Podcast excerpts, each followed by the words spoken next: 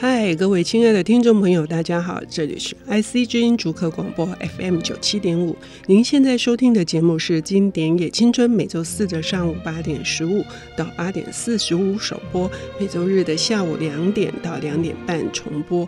我是陈慧慧。关于爱情，我们总是有非常多的向往。爱情的本质，我们希望它是通透的。是充满了能量，能够带我们到另外一个我们自己看同一个方向的那样的境界。可是爱的转变，我们常常又觉得它是在哪一天、哪一秒、哪一刻突然完全不同的面貌了的。今天呢，我们要谈的是一本跟爱情、跟一对男女相遇的这样子一个故事，而这个故事里面。那不是只有淡淡的哀伤，而还有更多关于相遇的男女，最后他们在哪一个时间点突然又转身背离了？那后面是什么？我们邀请到的领读人呢，是我的好朋友，也是我身边唯一一位。拥有两座金鼎奖的，呃，一座是二零一三年的，因为他二十四年的忠实开卷这样的主编的生涯得到的金鼎奖的特别贡献奖，另外是去年他重新回到写作的这个轨道上，以他的《浮水路》而得到了呃文学图书奖的金鼎奖的李金莲女士。金莲你好，你好，大家好。我为什么会一直想要找你来？是因为你得到的真的太多太多的，给我很多关于文学上面的思考，同时呢，也是这个听众朋友们热烈的要求。谢谢大家，不弃嫌。好，今天我讲的说我们要谈的是，也是你上回除了泰瑞斯的《极爱人生》，一样是法国文学啊，对，嗯。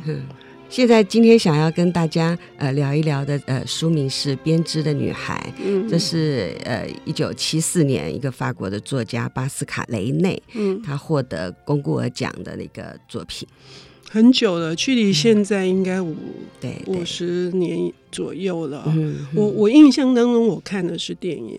呃，这部电影是一九七七年拍成的，对，而且是呃钢琴教师的女主角，对，对，对，呃伊莎贝拉雨贝雨培雨培她所主演的，而那个画面就是最后那个女主角她完全空洞的表情跟眼神，好像不止在我在我们这一辈的这个文青心目中，都是一个无法磨灭的一个影像。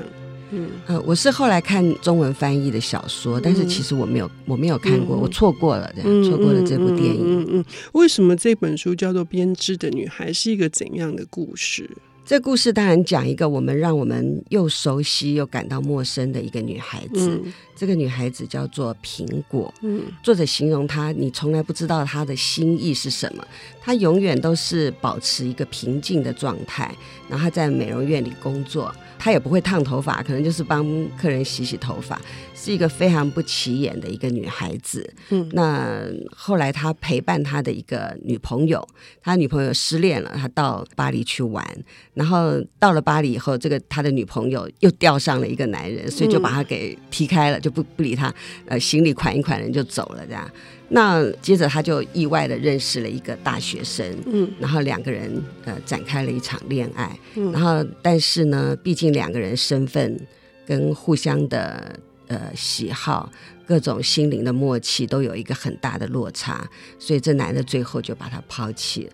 这是一个看似很普通的故事，嗯，但是作者的写作能力非常非常的好。我觉得，因为它是一个看似很普通的故事，这对我们来说太寻常了，嗯，而且甚至有点老派的一个故事。但是正因为是如此，我觉得他作者非常厉害的穿透到这个故事的背后。嗯，其实他主要，其实他当然是要呈现那个背后社会地位。或者社会对于一个女性，对一个无力的女性，没有办法掌握命运的女性的一种难题啊。嗯，说到这个哈，就是到底这个女主角苹果，她被形容说她有一个圆润的呃脸颊，嗯，然后呃是充满了一种单纯灵魂所发出来、嗯、内在所发出来的光泽。可是要怎么样才能够去？一眼，或者是要什么样的情况之下才有可能认识到这个女孩的美？那因为这是一个那么寻常的故事，所以作者就今年讲到他得了龚古尔大奖，嗯、这是一个极高的最重要的最重要。那极高的肯定，就这个作者他是一个怎样的背景？然后他写作，你觉得他是一个怎么样的动机？他要写一个这么平凡的，可能我们在路上根本就会忽略的这样一个女孩的故事。嗯。我想作者，因为他也有评论家的身份啦，嗯、所以我想，嗯、呃，他当然做了很多的隐喻。嗯，那对于当时他们的一个社会的一个观察，那这里面我觉得有一些小隐喻啊，比如说这个苹果的这个好朋友，他明明是陪着好朋友去散心的，就朋友有了一个交到了男朋友，就把他丢掉，对对 对，就把它丢掉。嗯、所以苹果其实这个角色，其实在那个时候就已经成型了。嗯，然后他就是一个。随时因为别人而存在的人，嗯，那他随时是可以因为别人不需要你，而你就可以不存在。嗯，那因为他朋友把他丢开以后，他才有一段恋情嘛。嗯，所以在他朋友那一段，其实这个暗示就已经出来。那事实上，他朋友对他是如此。那后来这个男主角叫艾梅丽嘛，哈，这个大学生对他何尝不是如此？这样。嗯嗯。那但是这个艾梅丽刚开始的时候，如同他的好朋友一样的需要他。嗯嗯。那那个需要他是一个怎样的需要？就是说，刚今年讲到一个很有意思的点，就是有一些人在现实的人生当中，他是是去衬托别人的，因为在这个作者的笔下，他的那个女朋友马雷丽娜是一个光鲜亮丽的，是耀眼的、主动的、主动的，他可以创造自己人生的。嗯，但是这样子，苹果却是一个完全是在烘托别人的闪耀的存在，然后他是一个极度的被动。为什么？小说里面有提到这个男的大学生跟他认识以后，这个艾美丽认识以后，他其实意图要改变他，他要改变成他希望他的样子。那其实他的好朋友不也是这样吗？那我在想，这就是不平等啊。嗯，这个就是我们在社会上所看到的，随时会看到的不平等吧。嗯，也就是说，借由就是这样子的一个男性。用一个比较高高在上的这个角度，然后他有一种或者是征服，或者是改造的这个欲望，希望他成为他自己心目中的，嗯，符合他的任何的呃需求。或者呃，认为他可以支配的一个伴侣吧，这样。嗯，可是到底苹果他为什么会有这样的个性？然后他的这一种呃，嗯，没有任何的反应，就是逆来顺受的接受所有的他在情感上面被拒绝。嗯嗯，说不定在那个年代，这样的女性很多。那在小说里面有一段啊。其实我想，这个作者啊，他在写作的技巧上，至少我从中文读下来，那有一些评论认为他非常的冷静而客观，但是在我看来，其实他一路的嘲讽啦。那他其实不但是对苹果是这样的嘲讽，他对于苹果的好朋友，对苹果的妈妈，都是这种。不留情面的、残忍的这种描绘，这样。我举一个例子，就比如说苹果的妈妈第一次出场的时候，她是怎么描绘她的妈妈？她说，她的母亲在城里的酒吧上班，每一次有先生唤他上楼的时候，他都会低声的回答：“听您吩咐。”他妈妈其实就是一个性工作者嘛，嗯，就是有男的把你叫到楼上的时候，你就要配合他，而他的妈妈就是这么低姿态的说：“先生，听您的吩咐。”那我想说，他的母亲是这样，苹果当然也是在这样的一个。一个角色，对对，角色上，它会形成这样的一个角色的那个面貌。好，那究竟这一部重要作品的文学奖要把苹果跟艾美丽的相遇，让我们去发现什么？那些隐喻又是什么？我们休息一下，我们等一下回来。OK。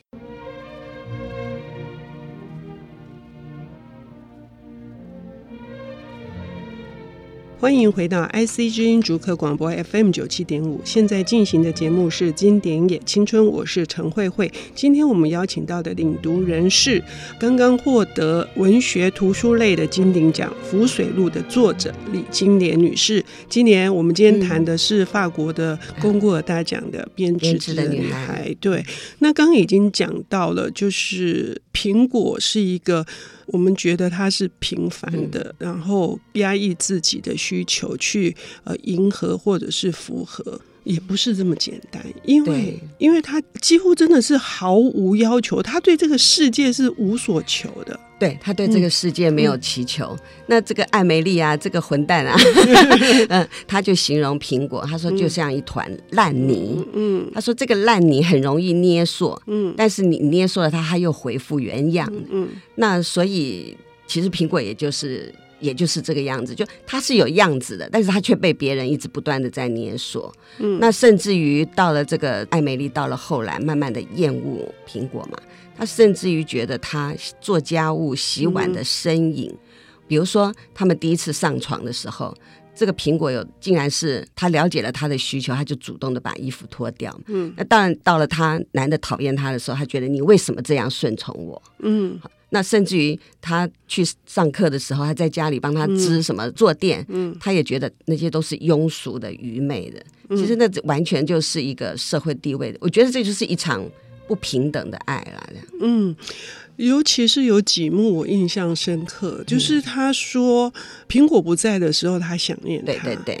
等到他真正出现的时候，他又讨厌他，他又厌烦的不得了，而且他觉得他被他无所不在的这些关心，以及他为他所做的这些奉献所包围，然后以至于他喘不过气了，甚至于他也。感到对自己的讨厌嘛，哈，觉得自己的卑微，所以我我觉得这个不是对我们来讲，对，尤其对我们这个年代、嗯、年纪的女性来讲，嗯、这是很很并不陌生的事情。是有很多地方会被打动，对就是说社会要求女性扮演一个温顺的，嗯、然后服从的，对。这样子的角色。嗯、可是这样角色恰恰又让这些男人觉得。你就是一团烂泥，你永远就是软瘫在那里。呃、嗯，所以如果是这么一个平常的故事，为什么呃，这个巴斯卡雷内可以用他的文学技巧来让我们带到我们自己内心的深处，然后把我们我们自己呃也很多的那个在爱情里面所受的伤也袒露出来。我觉得这回头就讲到说，这部小说最吸引我的地方，嗯、其实他大概用了四分之三的篇幅这样子去嘲弄一段感情，这样。嗯、但是呢，他在小说几乎快要结束的时候，嗯、他出现了一段，然后他说他跟他分手了，然后未来这个苹果跟他即使擦肩而过都会像陌生人了。于是呢，他觉得苹果也不过就是一个最普通不过的女孩，但是对艾维莉。对于这本书的作者，甚至大部分的男人来说，好点点点点点。嗯、那当我读到这里的时候，我就非常的震撼。我天哪，这个他这本书其实就是一个男人的忏情记。嗯，他在忏悔他的罪过嘛。嗯，那。非常的震撼我，在这个地方我就一跳出来，我就会觉得天啊！那在前面那么一大段的，在写一个这么寻常的一个女人被抛弃的一个没有声音、没有形貌，然后没有个性的女女性，然后到头来其实是一个男性，他终于看到了。他所代表的那个社会的阶层，或者他所代表的大多数的男性，而这些社会的阶层、社社会的束缚，那这些男性们所没有看到的那那个女性的那个部分，就从头到尾他们都没有看到过。嗯嗯，这个也是前面一大段，呃，我们以为我们总是会看到很多惊心动魄的场面，嗯、对，而他没有，他是一个非常非常安静的。冷静、冷静的一个叙述。今年用一个形容，我觉得非常好，嗯、就是说它是一本几乎没有声音的小说。嗯，它几乎对话也很少。嗯。我觉得这个作者在处理这个部分是一个非常霸道的作者，嗯，他不让你人物自己去演出，嗯，嗯，我要你怎么样，你你的心理状态就是怎么样。嗯嗯、我甚至于有的时候会觉得他他笔下所描绘的苹果，哎呀，好奇怪，变化还挺大。嗯、前面是一个没有形貌的人，后面又有小有姿色，嗯、就他是一个非常霸道的人。嗯，然后整个小说就像一个他自己在忏悔，嗯，忏情，嗯，然后后他非常霸道的在处理这个题材。那前面一大段，所有我我后来为什么我我一直觉得这个中文译本读起来其实是带着某种嘲讽的口吻。那但是读到这个作者跳出来了啊，原来这个叙事者本身就是这个艾梅丽的时候，我就知道他何尝不是在嘲讽他自己。嗯，尤其是我们读到小说的最后，我们不，我们节目中不揭露他们、嗯、呃在哪里见面，那、嗯、为什么见面、嗯？我觉得这一段也是非常非常的重大的一个转折。这可能也是今年你所体会到的，他为什么最后会变成是一个灿情路的由来、因为对他来说，几年过去了。那个苹果已经是过眼云烟了，根本我完全不可能想起来的，甚至连接到那封信还想不出来，为什么？那个写信的口吻不可能会是寄给他的。对，嗯，那一段我觉得是他人生里面一个很小的一个过场而已。对，但是他却毁掉了一个女性。对，然后这个苹果它最终是什么命运？而这本书那个最后所表达的那个灿情录的重量会那么样子的巨大，会这么打到我们的心灵。对对对呃，我想我们非常感谢今年今天带来这一段叙述，哎嗯。我们希望听众朋友们能够真正的翻开这本书，而且很薄。